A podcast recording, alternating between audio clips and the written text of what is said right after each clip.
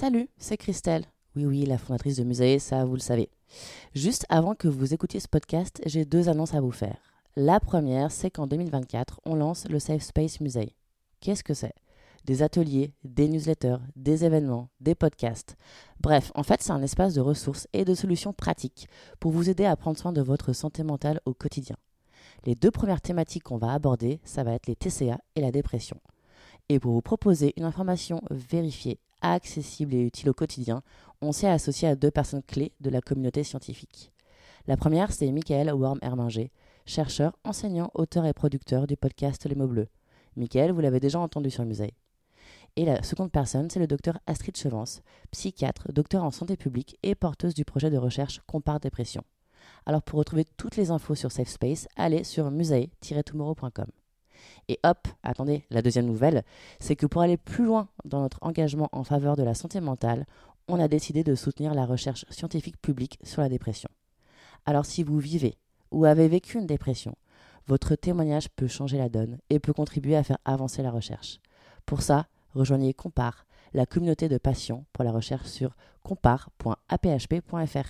Allez, je vous laisse. Bonne écoute.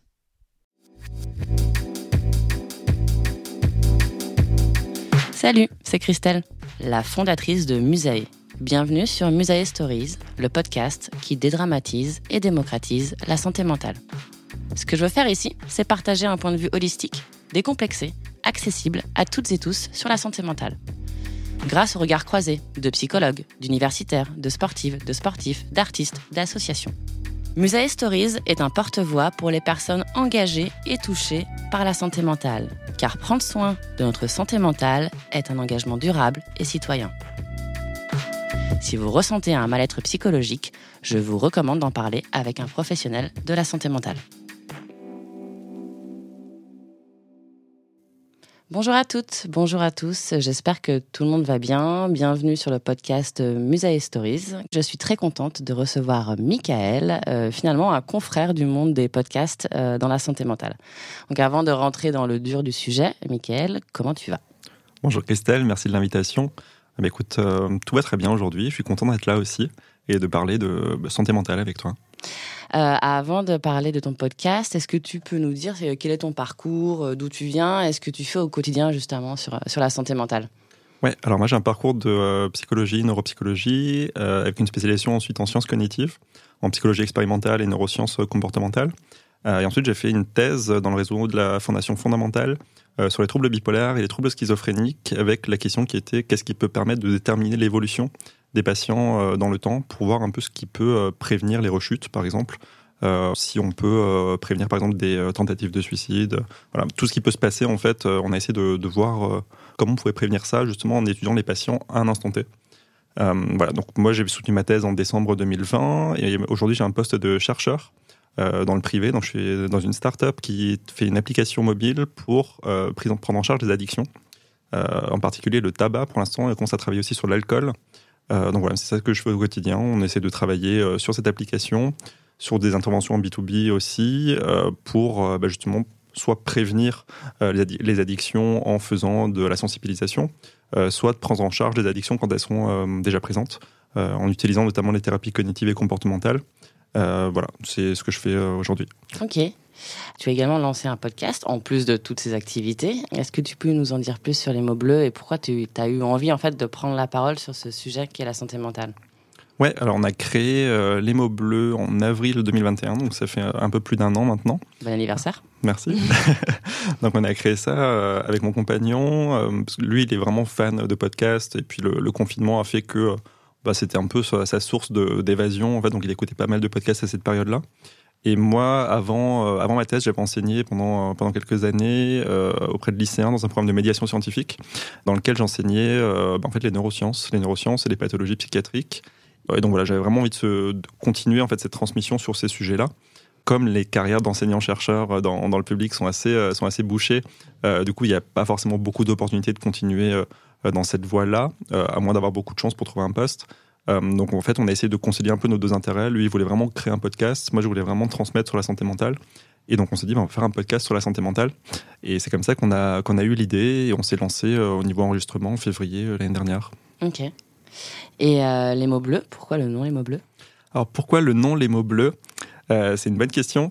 c'est déjà j'aime beaucoup la chanson de Christophe mm. les mots bleus euh, mais je, je, trouve aussi que euh, les paroles de la chanson par rapport euh, justement aux mots bleus, ça résonne pas mal avec la santé mentale, puisque on dit que c'est les mots qu'on dit avec les yeux. Mm. c'est typiquement quand on dit les, yeux, c'est un peu le miroir de l'âme.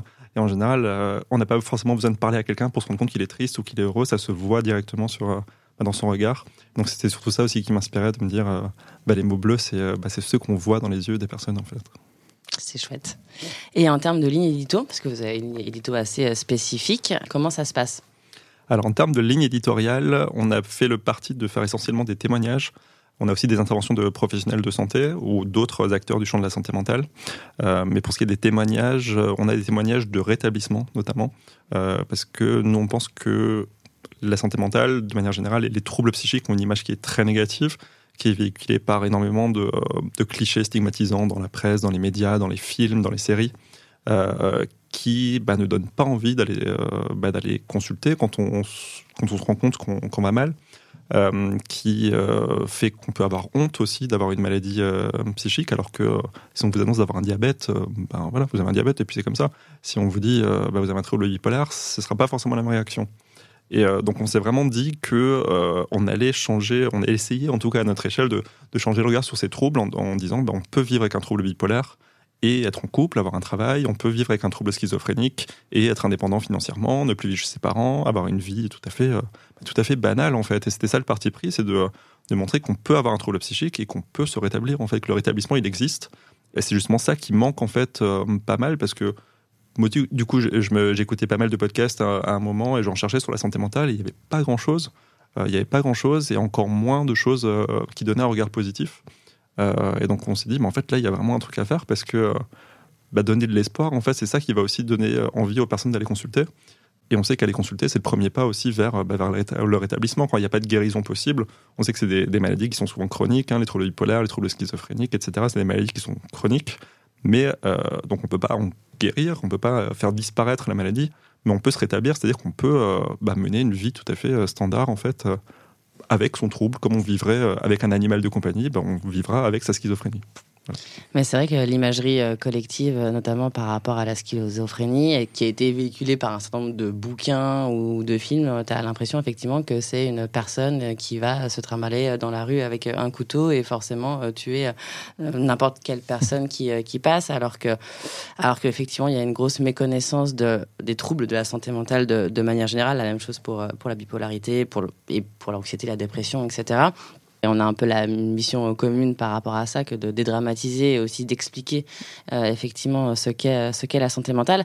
Vous, vous avez quand même une particularité dans votre podcast, je trouve, c'est que vous avez arrivé vraiment à créer euh, un safe space euh, d'écoute.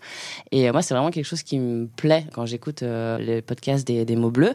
Et comment vous arrivez effectivement à créer cette intimité et aussi à, amener aussi les gens à témoigner? Parce que certes, depuis deux ans, depuis le Covid, il y a quand même un gros coup de projecteur euh, qui a été mis sur la santé mentale parce que malheureusement euh, l'isolement a fait que ben on pouvait plus tellement euh, oblitérer ce sujet-là.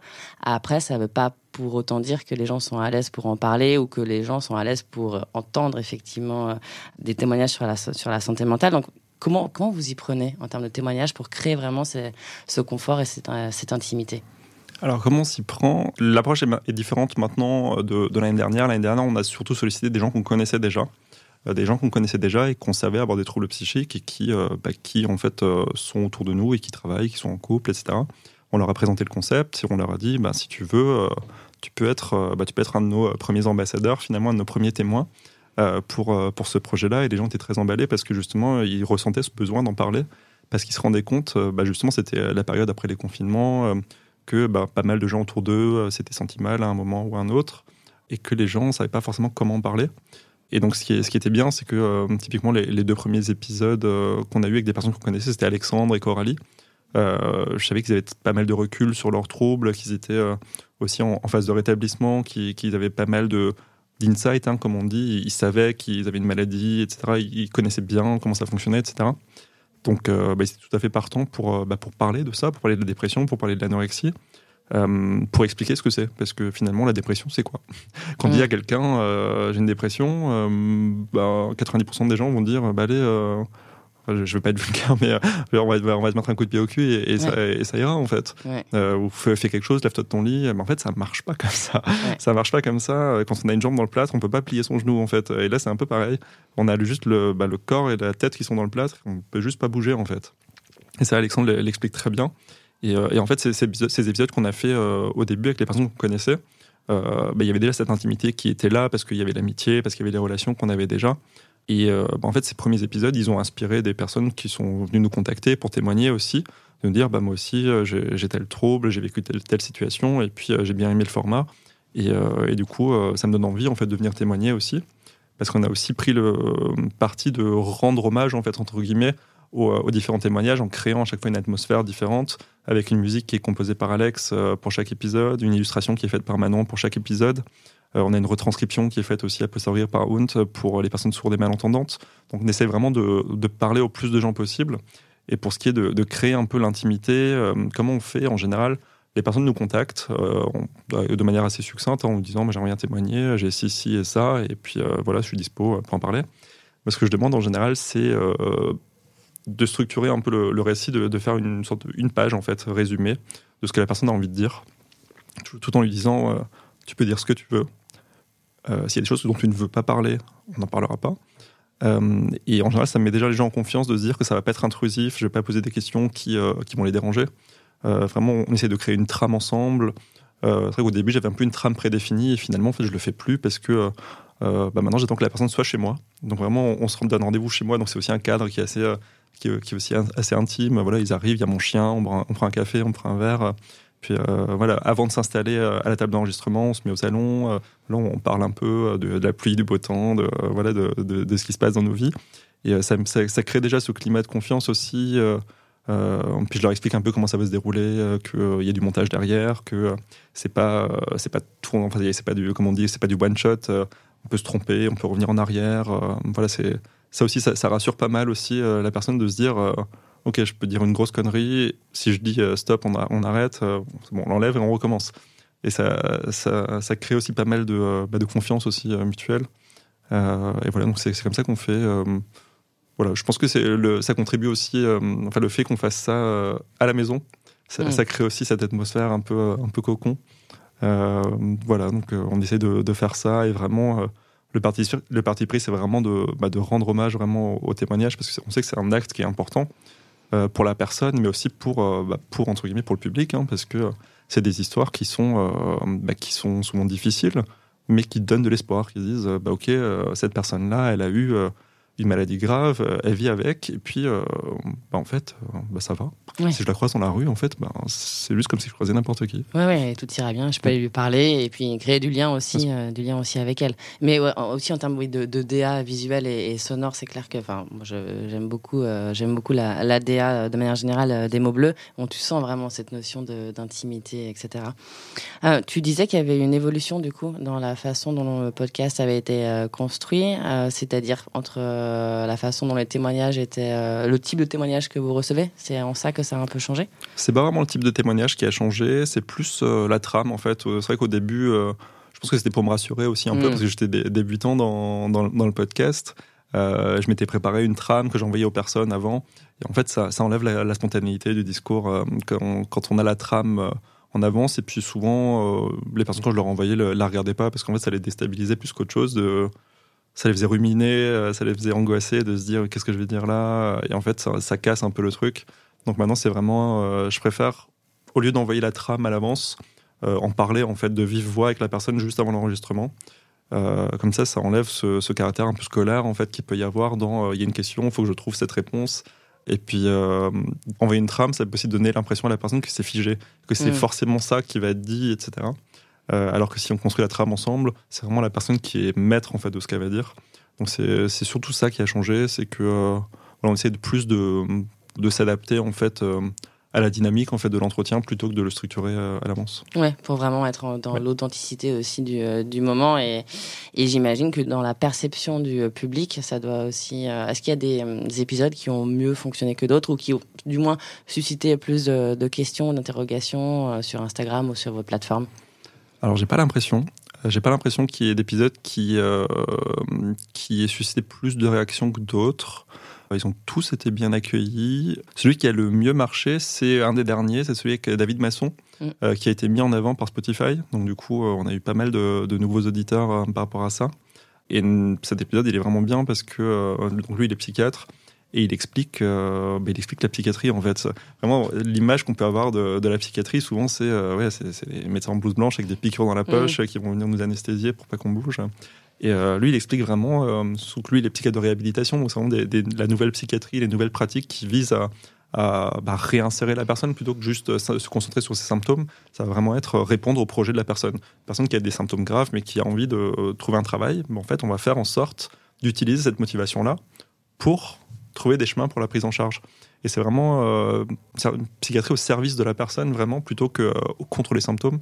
Et donc, il explique vraiment ça très, très bien pour, euh, bah, pour dire en fait la psychiatrie c'est pas euh, c'est pas l'horreur en fait la psychiatrie c'est euh, c'est de la médecine comme n'importe quelle autre spécialité médicale et en fait on est là pour bah, pour votre bien alors justement ça amène ma, ma question qui venait un peu plus loin dans mon conducteur car j'ai un conducteur c'est ouais en fait pourquoi effectivement on, ça nous fait flipper la première séance chez le psy? Parce que c'est quand même il y a quand même euh, beaucoup ce tabou euh, mhm. dès que tu emploies le terme enfin on va aller chez le psy enfin non, non ça, mhm.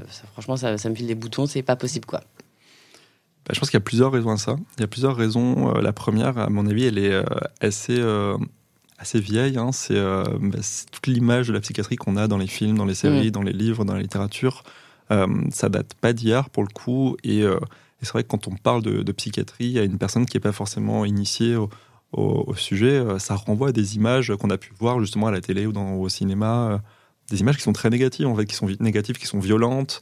Euh, c'est des couloirs, des longs couloirs d'hôpital psychiatrique avec des personnes qui sont totalement zombifiées par les traitements. Et déjà de base, ça donne pas envie d'aller consulter parce qu'on se dit, mais en fait, si ça se trouve, j'ai un truc grave et je vais finir comme ça. ça donne, déjà, ça donne pas envie en fait. Donc il y a ces images qui sont fausses en fait, hein, qui sont vraiment caricaturales, qui sont qui représentent vraiment une minorité infinitésimale de, personnes qui sont prises en charge en psychiatrie. Et en général, si elles sont dans cet état-là, c'est parce que euh, ça le nécessitait, en fait, parce qu'elles étaient dans une situation trop grave, une situation de crise trop grave, qui faisait qu'il bah, fallait les protéger, euh, souvent euh, bah, de, de, des symptômes de leur maladie. Euh, bien entendu, après, il y a toujours d'autres manières de faire, mais euh, le, problème, c'est c'est aussi le manque de moyens, souvent à l'hôpital. Euh, le manque de moyens en, psychiatrie fait que les pratiques euh, qui sont recommandées peuvent pas toujours être appliquées parce qu'en fait, il n'y a pas suffisamment de personnel. Euh, il n'y a pas suffisamment de lits, il n'y a pas suffisamment de matériel, il n'y a pas suffisamment de temps. la psychiatrie, c'est une spécialité qui prend du temps. on n'expédie pas un patient en 5-10 minutes en psychiatrie. Hein. c'est vraiment des, choses qui prennent du temps, qui prennent des mois, des semaines, même des années hein, parfois. Donc il faut avoir toutes ces ressources disponibles et qu'on n'a pas en fait qu'on n'a pas. Donc, euh, même ça, on, a. Après, les pathologies psychiatriques, c'est quelque chose qui est très fréquent. Hein. On a euh, à peu près un Français sur cinq qui va être concerné au cours de sa vie par un trouble psy, quel qu'il soit. Donc, on a forcément autour de soi quelqu'un qui a déjà consulté euh, un psy. un, psy, un psychologue ou un psychiatre, hein, qui a peut-être déjà eu recours aussi à l'hôpital, dans un service de psychiatrie, et qui a eu une mauvaise expérience justement de, de ce fait-là, et euh, bah, l'être humain est ainsi fait qu'on a tendance à beaucoup généraliser aussi les situations. On se dit, bah, si, euh, si, si, ma voisine euh, était à l'hôpital psychiatrique et que ça s'est mal passé, moi, moi je, préfère, bah, je préfère rester chez moi avec ma dépression et surtout ne pas en parler parce que j'ai pas envie d'avoir cette mauvaise expérience encore en plus de, de, la dépression qui me mine déjà. Euh, donc il y a aussi ça, c'est euh, le manque de moyens en fait dans les prises en charge qui fait qu'elles peuvent parfois mal se passer. Elles peuvent mal se passer et donc ça peut véhiculer aussi cette image justement négative qu'on peut avoir. Et il y a l'autre chose aussi, c'est que euh, c'est un peu un labyrinthe en fait, la santé mentale. C'est quoi un psychiatre? C'est quoi un psychologue? C'est quoi un psychothérapeute? C'est quoi la différence avec un psychanalyste? C'est quoi un psychopraticien? C'est quoi, quoi la différence avec un coach? Et pourquoi mon médecin généraliste il peut pas faire ça? Et en fait j'ai des amis, donc pourquoi je devrais aller voir un psy? En fait c'est vraiment toute cette formation au vocabulaire en fait de la santé mentale qu'on n'a pas Et c'est très compliqué en fait euh, quand tu parles à quelqu'un, même même quelqu'un qui, qui qui a fait des études, etc. Donc qui, qui s'intéresse à, pas mal de choses. Tu lui demandes ce que c'est la différence entre un psychiatre et un psychologue. Bah, quasiment 100% des personnes sèches en fait. Oui, non, pas euh, en fait, donc on sait même pas vers qui se tourner en fait. C'est aussi l'autre question, c'est euh, en fait si je vais pas bien, déjà il faut que j'ai conscience de pas aller bien. Et il faut que euh, j'ai suffisamment confiance en moi et que j'ai pas honte en fait d'aller consulter pour ça, pour euh, faire le pas d'aller chercher un professionnel. Et après, bah, quand on cherche un professionnel, on cherche quoi? Psychiatre, mmh. psychologue, psychothérapeute, euh, autre chose, on ne sait pas. Donc il y a le frein de la prise de conscience, le frein de la honte, le frein de je vais voir qui. Et une fois qu'on trouve quel type de professionnel on veut aller voir, bah, il faut tomber sur le bon aussi. C'est une spécialité qui est très humaine, la santé mentale. Euh, c'est pas, euh, je, vais, je, vais, je, un peu être caricatural, mais dire c'est pas de la pneumologie où on va chez le pneumologue, on fait ses examens de, de poumon et puis voilà, on a son, ordonnance ou ses examens complémentaires et puis, euh, puis ciao. la psychiatrie, c'est il faut qu'il y ait une relation qui se crée entre entre le, thérapeute et, et, le patient, parce que c'est vraiment ça qui va agir dans les thérapies, c'est vraiment être ce qu'on appelle l'alliance thérapeutique, c'est cette relation de confiance mutuelle et de collaboration, c'est vraiment un travail mutuel en fait qui se fait entre, entre le psychiatre et le psychologue et, et le patient. Et ça, ça peut ne pas fonctionner tout de suite. Euh, sauf que quand on a déjà passé les premières étapes et qu'on tombe sur un mauvais psy, souvent on n'a pas forcément envie d'approfondir, d'aller voir quelqu'un d'autre. Parce que ça va être compliqué, parce qu'il va y avoir des délais d'attente, parce qu'il euh, y a des dépassements d'honoraires, parce que c'est pas remboursé. Euh, il y a pas mal de freins en fait qui s'accumulent, ou parce qu'on est dans un désert médical aussi. Hein, c'est un gros problème en France, ça aussi. en fait, il y a énormément de freins qui s'accumulent, qui font que même quand on a vraiment envie d'aller voir un psy, c'est difficile d'aller voir quelqu'un parce que on sait pas qui, on sait pas où, on n'a pas les moyens. C'est euh, donc euh, ouais, il y, a ce frein de euh, j'ai pas envie d'aller voir un psy parce que j'ai peur, parce que j'ai des images négatives. Il y a ce frein de j'ai envie d'aller voir un psy, mais en fait j'ai pas les moyens ou il y en a pas à mmh. côté de chez moi. Mmh. Ouais. Oui, donc effectivement, pourquoi, le, euh, pourquoi le premier rendez-vous ou le rendez-vous chez euh, le psychiatre ou le psychologue fait flipper C'est parce que c'est un long labyrinthe euh, sinueux qui commence par déjà bah, l'imagerie collective, elle est un peu flippante. Deuxièmement, effectivement, on a l'impression que voilà, il y a beaucoup de violence autour de ça, alors que c'est aussi lié au manque de moyens et c'est vraiment pas non plus monnaie courante. et puis après, c'est une histoire de, de, relation aussi. Finalement, c'est comme une relation amoureuse. en fait, ça marche pas forcément du, du premier coup parce que c'est moins mécanique, comme tu disais, qu'un pneumologue ou que, que quand tu as une jambe Mm. Voilà, il faut, il faut tester plusieurs, euh, plusieurs sensibilités. Et après, il faut effectivement savoir, psychiatre, psychanalyste, euh, c'est quoi la différence. Mais c'est tout l'objectif aussi des mots bleus. Bien sûr. De, de, dramatiser et de démocratiser euh, du coup tout ça. Alors il y, a les mots bleus d'un côté, mais aussi place des sciences également. Alors du coup, c'est quoi le dans quoi ça s'imbrique? Enfin, Quelle est la différence? Les mots bleus s'imbriquent dans Place des Sciences, mais j'ai l'impression qu'il y a encore une mission encore euh, autre avec, euh, avec Place des Sciences. Ouais, alors Place des Sciences, c'est l'association qu'on a créée euh, bah, en même temps que les, mots bleus. une association qui a vocation à faire de la médiation scientifique, donc dans plusieurs domaines, mais notamment dans les sujets de santé, parce que c'est ma spécialité. et donc c'est dans le cadre de cette association-là qu'on a créé ce premier projet. Hein. c'est le premier projet de l'association et, pour l'instant le, le, plus gros, c'est les mots bleus. mais c'est vrai qu'on fait d'autres choses aussi à côté. Euh, on propose aussi euh, des laboratoires de recherche, de, les aider un peu dans la mise en place de leur protocole, de faire un peu du, conseil en fait sur la méthodologie de la recherche, de, de la veille un peu euh, sur la littérature, sur les différentes pathologies, des interventions d'entreprise aussi pour sensibiliser à la santé mentale, sensibiliser au handicap, sensibiliser à tout ce qui est problématique de santé, risques psychosociaux, etc. Donc c'est vrai qu'on est une activité plus large au sein de Place des Sciences. Euh, on aimerait bien pouvoir développer, mais ça après, euh, on n'est pas, on n'a pas forcément les, moyens de le faire aujourd'hui. Développer d'autres formats, des formats vidéo, euh, par exemple.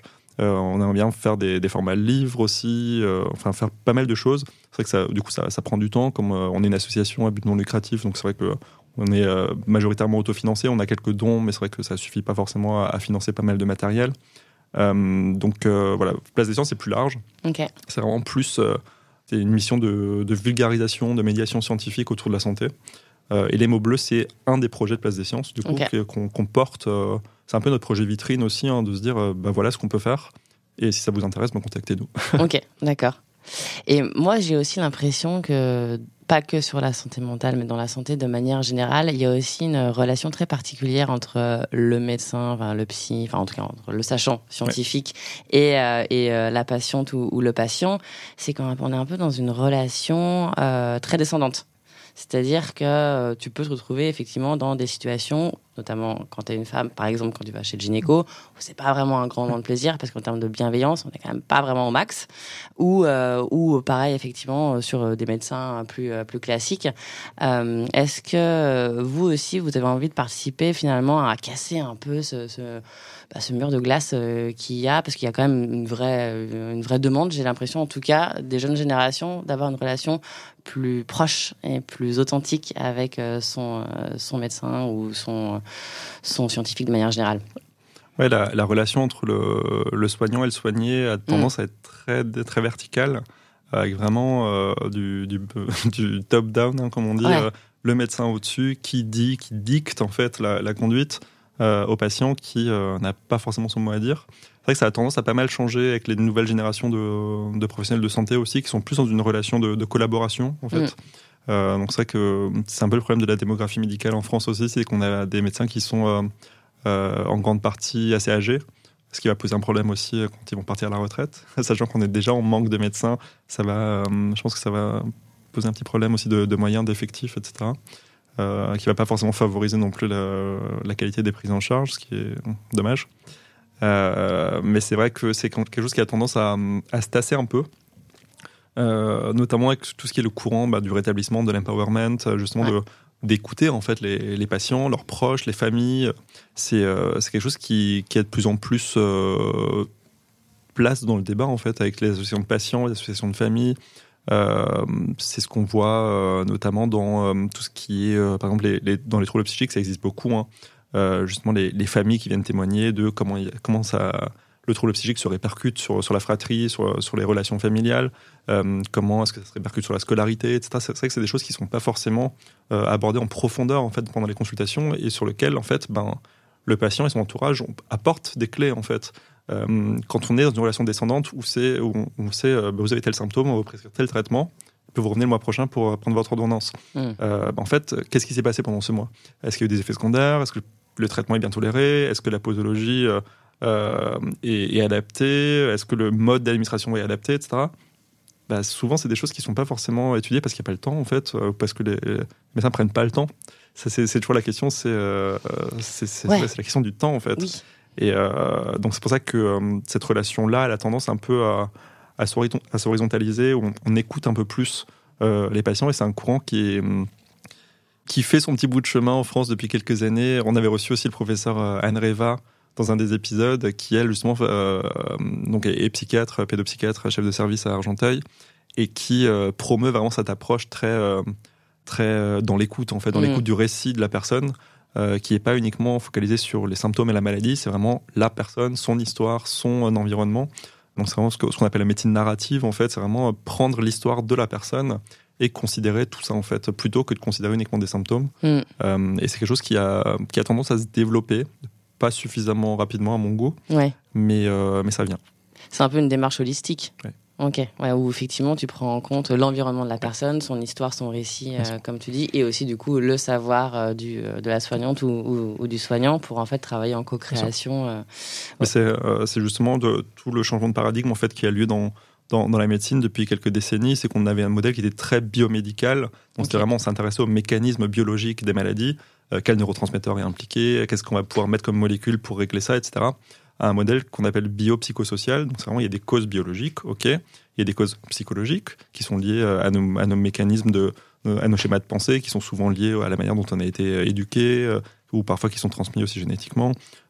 et des mécanismes sociaux, c'est bah, en fait on va pas vivre sa dépression de la même manière en France où on a par exemple des, des indemnités d'assurance maladie, des indemnités handicap qu'aux États-Unis où euh, vous avez une dépression, mais en fait, euh, bah, vous n'avez rien. Euh, donc c'est vraiment tous ces facteurs aussi sociaux et sociétaux qui, qui influencent en fait aussi le, bah, le pronostic de la maladie. donc c'est vrai qu'on on, a vraiment ce changement de paradigme qui, qui se fait progressivement. Mais c'est vrai qu'on va plus vers ce modèle un peu tripartite entre la biologie, la psychologie et, les parties plus sociales. Et il y a des figures de proue, enfin, on a cité euh, quelques-unes, mais il y en a d'autres effectivement de figures de proue en France euh, à ce titre ou à l'étranger? Alors sur la médecine narrative, c'est Rita Sharon qui porte ce courant-là euh, à l'échelle mondiale. Elle est, elle est professeure à, Columbia aux États-Unis. Ouais. Donc c'est elle qui a créé cette, cette discipline. Elle est plutôt d'orientation psychanalytique au départ, donc c'est vraiment de base, en fait, son approche est déjà fondée sur le récit, mais elle promeut vraiment ça sur, euh, sur, sur d'autres aspects. c'est vrai que des figures de proue, hmm, je, serais bien embêté de, de t'en citer en France. Bah, il y a Anne Reva, donc, qui travaille avec Laurence Verneuil. Ouais. Euh, et euh, bah après, tu as toutes les personnes qui font de la psychiatrie de réhabilitation aussi, qui s'intéressent vraiment au projet de la personne. Bah là, il y a des personnes qu'on a reçues dans le podcast. Il y a Nicolas Rinto qui est à Montpellier, il y a David Masson qui est, euh, qui est à Nancy, il y a Nicolas Franck qui est à Lyon. donc là, c'est vraiment toutes les personnes qui vont s'intéresser au projet personnel de la personne, de se dire, OK, la personne a ce trouble-là, elle n'a pas forcément conscience, elle n'a pas forcément envie de prendre un traitement, mais comme elle a ce projet-là, et que pour ce projet-là, il faut d'abord régler ça, ça va être la voie d'entrée en fait pour euh, proposer le traitement. Donc on va vraiment prendre la personne dans sa globalité et surtout dans ses envies pour se servir de ça justement pour favoriser la prise en charge.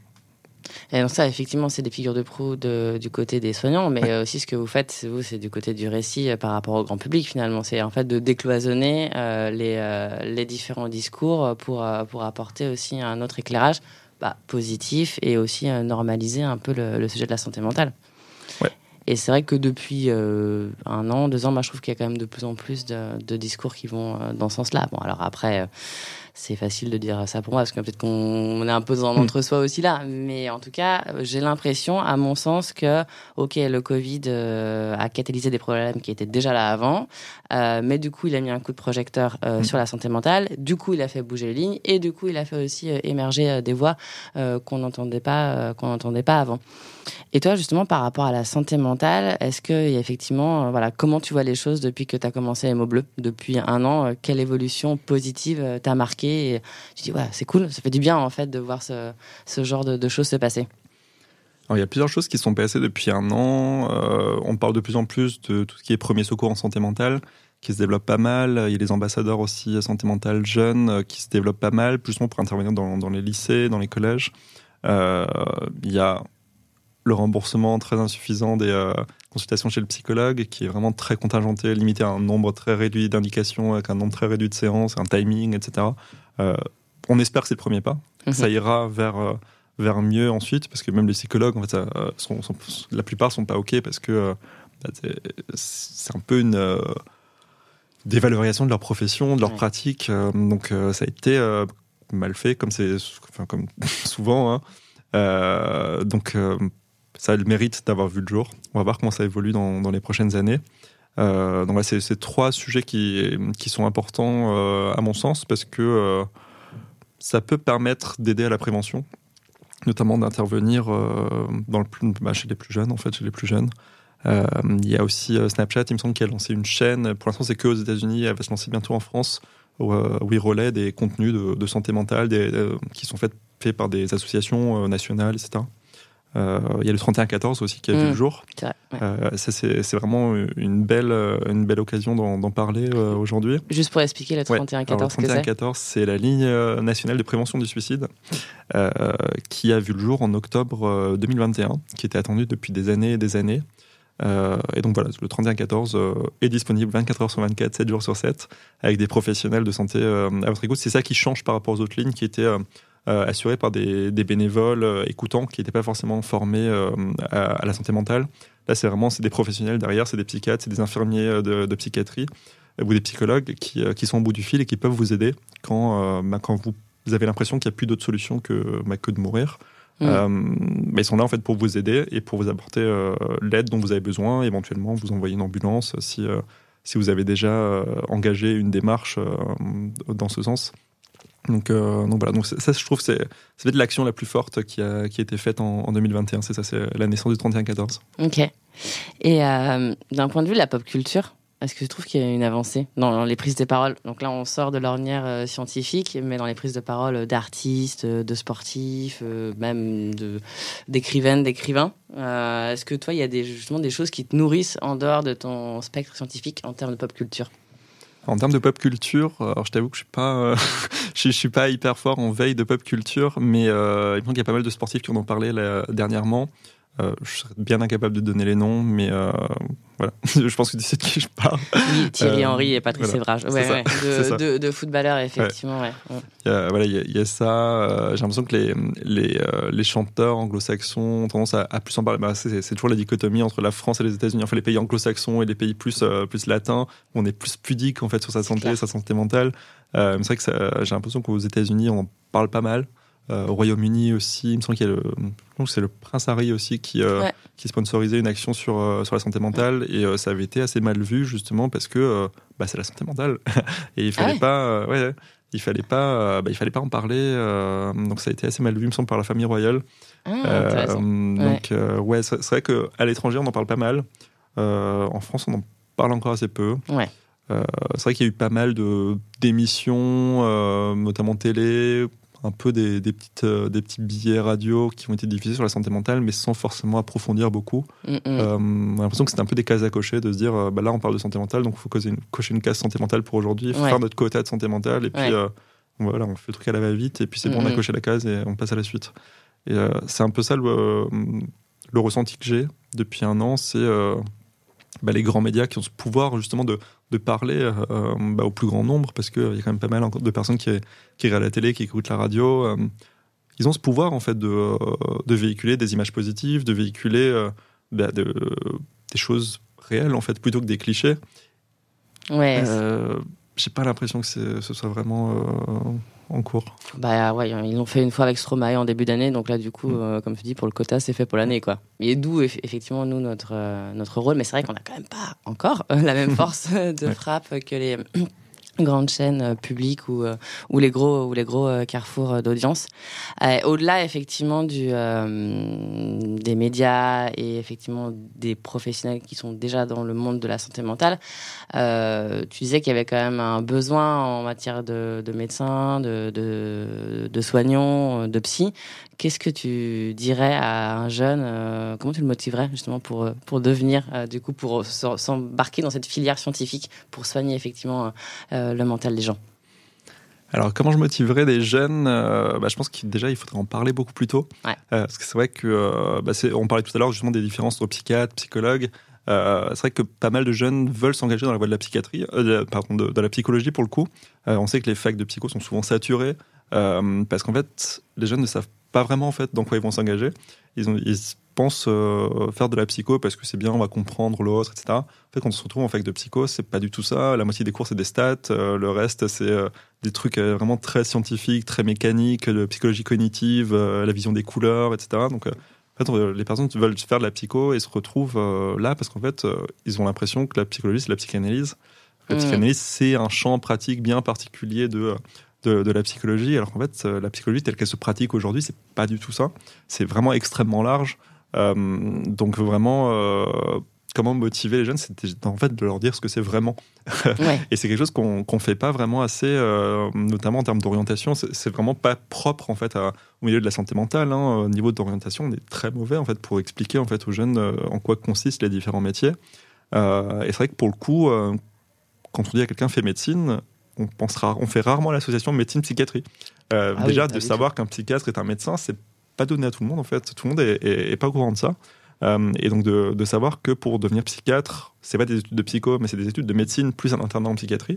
Donc c'est-à-dire six ans d'études générales de médecine plus ensuite une spécialisation. Il y a peu de gens qui le savent. Donc déjà, euh, peut-être que les psychiatres ont un rôle aussi à jouer là-dedans. Il y a une campagne qui a été lancée l'année dernière justement pour motiver les, les- les jeunes à faire psychiatrie parce que c'est la spécialité qui est un peu le plus boudée Mm. euh, quand, quand il s'agit de choisir son internat. Après les six années générales de médecine, on choisit un poste euh, euh, d'internat et euh, donc une spécialité et un lieu d'exercice. C'est vrai que la psychiatrie est pas forcément bien bien vue en fait parce qu'elle est vraiment tout en bas des, des classements en général. Pourquoi? Parce que c'est des conditions qui sont souvent difficiles en fait d'exercice. Comme, comme on l'a dit, il n'y a, pas beaucoup de moyens, il n'y a pas beaucoup d'effectifs. Euh, c'est une spécialité qui demande du temps, qui est, euh, qui est aussi prenante hein, euh, humainement, qui peut être prenante émotionnellement aussi. Donc il faut vraiment bien se préparer. Donc c'est vrai que pour motiver quelqu'un, je pense que le, la première chose à faire, c'est déjà de, de mieux informer en fait sur ce que sont ces métiers et aussi mettre le point sur euh, mettre l'accent sur les choses positives en fait. Ouais, sur les bénéfices. c'est vrai, c'est vraiment euh, quand on quand on est psychologue, quand on est psychiatre, on sent qu'on a vraiment un impact en fait sur euh, sur la personne de manière globale en fait. quand on arrive à faire se rétablir une personne qui a une schizophrénie, une dépression résistante, etc c'est bah, en fait la personne revit en fait vous, vous ressuscitez une personne mm, mm. qui souvent est dans une impasse un peu qui qui, est minée par des symptômes que personne avant avait réussi à, à prendre en charge, euh, qui a des projets, mais en fait personne ne s'était vraiment intéressé à ces projets parce que justement, ben, elle est malade, donc il faut pas trop trop la brusquer. Mais en fait, euh, non, la personne elle a envie, des elle a envie de faire des choses, donc en fait il faut la booster pour faire ça. Et euh, donc vraiment, c'est ça, c'est de se rendre compte que quand on quand on est un professionnel de la santé mentale, on a vraiment un impact qui est énorme en fait sur la vie de la personne.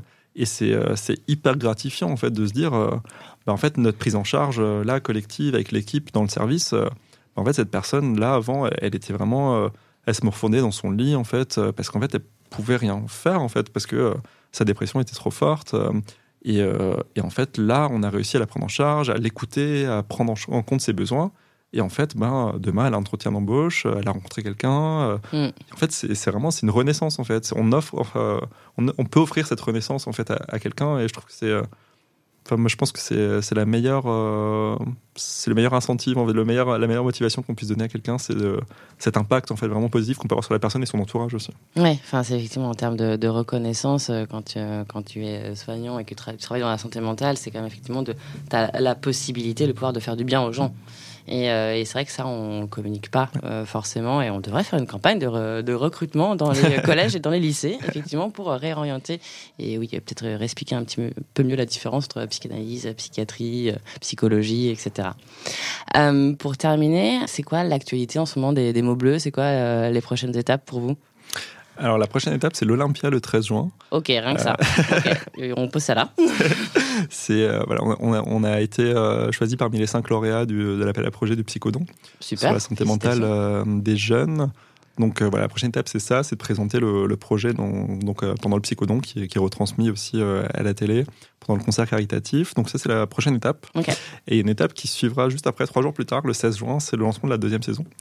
Le lancement de la, de la deuxième saison des, des mots bleus. Donc on a vraiment hâte de diffuser. On a, on a, cinq épisodes qui sont prêts là. Euh, donc on a vraiment super hâte euh, d'être mi-juin pour, bah, pour proposer ça. On a d'autres projets aussi qui sont à, plus, long, à plus longue échéance. On a coécrit un livre aussi avec une psychiatre qui s'appelle Astrid Chevance. donc on est plusieurs auteurs, on est une dizaine d'auteurs, mais dont, dont moi qui écrit pas mal de, de, chapitres dedans, qui sortira à la rentrée. Je ne sais pas vraiment si le titre est déjà public, donc regardez juste Astrid Chevance à la rentrée et puis vous, saurez. et puis vous, vous saurez, donc c'est toujours sur les idées reçues, sur la santé mentale, etc. Euh, donc voilà, donc il y a ça. Et euh, ensuite, on va travailler sur le livre des mots bleus aussi. Euh, faire un livre vraiment de vulgarisation sur les différents troubles parce qu'en fait, il n'y a pas grand chose. Il n'y a pas grand chose. Et, ou alors, c'est des choses qui sont scolaires, qui sont destinées en fait aux professionnels en formation. Mais au niveau grand public, aborder les troubles psychiques, de manière euh, pragmatique et concrète, c'est quelque chose qui, se fait très peu et j'ai du mal à m'imaginer pourquoi. Peut-être justement parce que les gens euh, auraient honte, en fait, peut-être d'aller à la caisse avec un livre là-dessus, de se dire, bah, j'ai pas envie que la personne croie que. Euh, donc en fait, ça c'est le, projet, peut-être pour la fin d'année ou début d'année prochaine, parce que ça va prendre un peu de temps, je pense. Voilà, de, parler des différents troubles qu'on a abordés dans le podcast avec à chaque fois des extraits de des témoignages pour illustrer en fait les notions qui peuvent être un peu floues parfois quand on lit dans un manuel de psychiatrie émoussement de l'affect ça veut dire quoi C'est-à-dire quand, tu as, le témoignage de, de quelqu'un euh, qui, est, euh, qui, qui, est en dépression et qui te dit bah, en fait, j'arrive pas à ressentir d'émotion, euh, même quand il se passe un truc super bien, bah, en fait, c'est le calme plat. on, on comprend ce que ça veut dire. On comprend ce que ça veut dire et c'est des choses qui peuvent arriver aussi au quotidien à, tout le monde. Hein. après, la différence entre, entre guillemets le normal et le pathologique, c'est toujours dans l'intensité, dans la durée et à quel niveau de souffrance en fait ça, ça excède. Euh, donc vraiment, c'est ça qui nous semble important, c'est de dire, euh, on peut tous avoir plus ou moins des, ce qu'on peut appeler des symptômes, entre guillemets, si on a une vision un peu médicale de la chose, euh, qui sont des choses tout à fait normales, en fait, qui sont des choses banales du quotidien. Mais ce qui fait la pathologie, c'est l'intensité, la durée, la souffrance qui y sont associées. C'est intéressant ça. Effectivement, on peut tous ressentir ce spectre de sentiments, d'émotions, mais voilà, ce qui, ce qui fait la différence, c'est le nombre de fois et la quantité et, la force en fait de, ça. Ok, d'accord. Euh, ben, une actualité chargée. Du coup, un Olympia, euh, un bouquin, une saison 2, euh, c'est chouette. Tu as bien fait de prendre des vacances, je pense. Oui. ok. Bah, merci beaucoup, Michael, d'avoir accepté euh, l'invitation. Euh, je vous invite bien évidemment à écouter les mots bleus qu'on retrouve sur toutes les plateformes d'écoute, j'imagine, en tapant les mots bleus. Ok. Et sur Instagram. Et sur Instagram. Et. Twitter. Et Twitter. merci beaucoup. Merci bon après-midi. Merci. Salut. Si vous ressentez un mal-être psychologique, je vous recommande d'en parler avec un professionnel de la santé mentale. À très vite.